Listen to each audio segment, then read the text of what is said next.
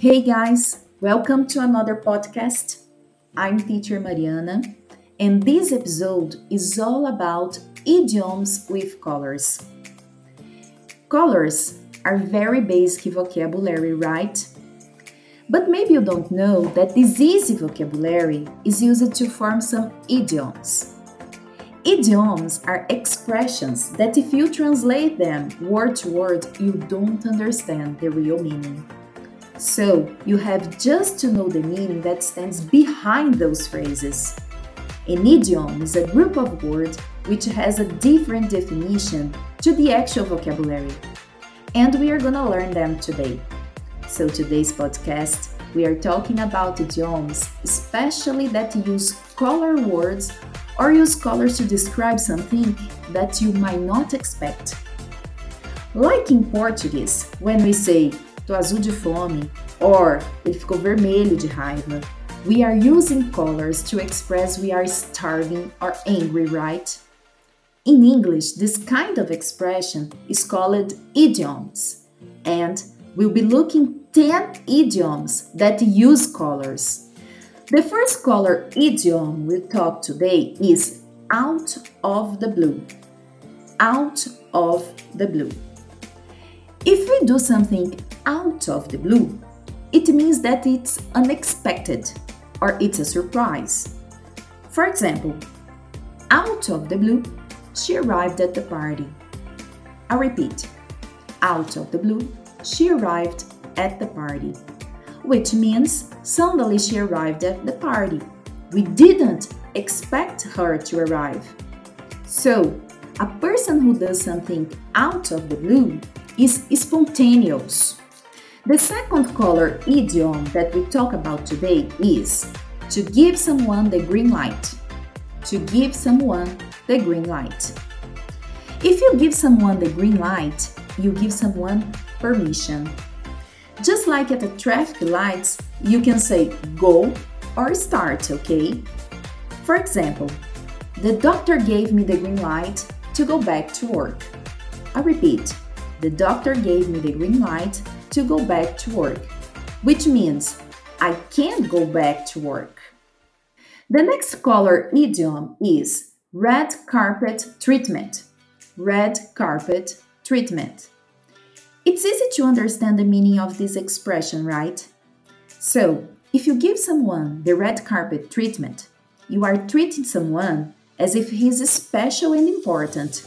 We do everything for them.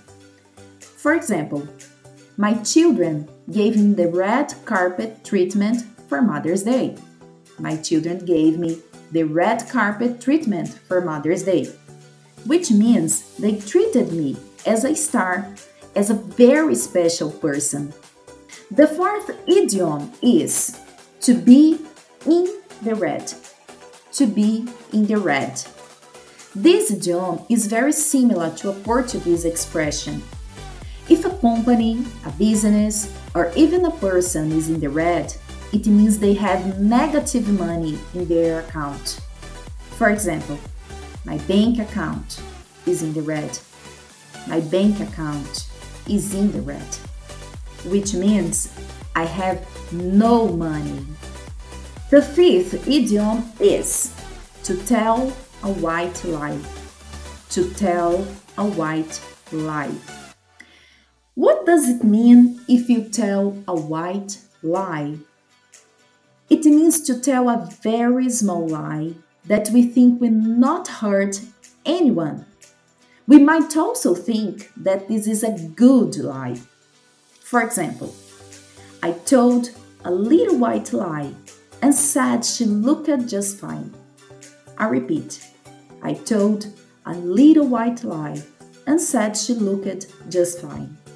Which means I told her a lie about her appearance because I didn't want to hurt her. The next color idiom is Monday blues. Monday blues. This idiom means the sad feeling you have because it's Monday and you need to begin studying or working again. For example, I have Monday blues because it rained cats and dogs. I had Monday blues because it rained cats and dogs, which means I don't feel fine about the weather. The next color idiom is see red. See red. To see red means to become very angry. For example, people who drop litter make me see red. I'll repeat people who drop litter make me see red. Which means I'm angry at people who drop litter on the street. The eighth idiom is green thumb. Green thumb. Someone with a green thumb is good at gardening, growing flowers and plants and vegetables. Thumb is an American English idiom. In British English, we say green finger. For example, my mother has a green thumb.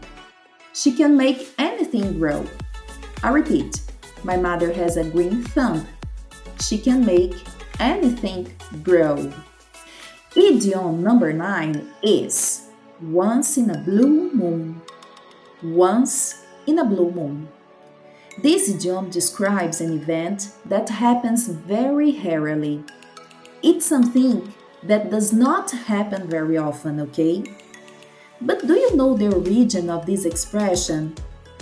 A blue moon is a natural event that happens once every two years.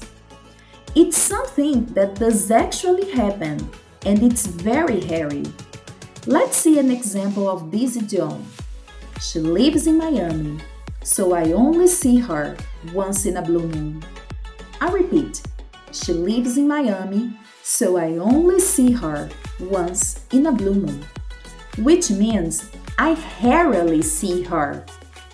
And the last idiom is to see someone through colors. To see someone through colors. This expression means someone who you thought was honest and friendly is actually dishonest. For example, he seemed nice at first, but he showed his true colors during the crisis. I repeat, he seemed nice at first, but he showed his true colors during the crisis, which means that his behavior has changed. So, what do you think? Do you want to learn more phrases and idioms about colors? Remember, in order to improve your English, you need to learn it, use it, and live it. Thanks for listening to this podcast about color idioms. I see you soon. Bye.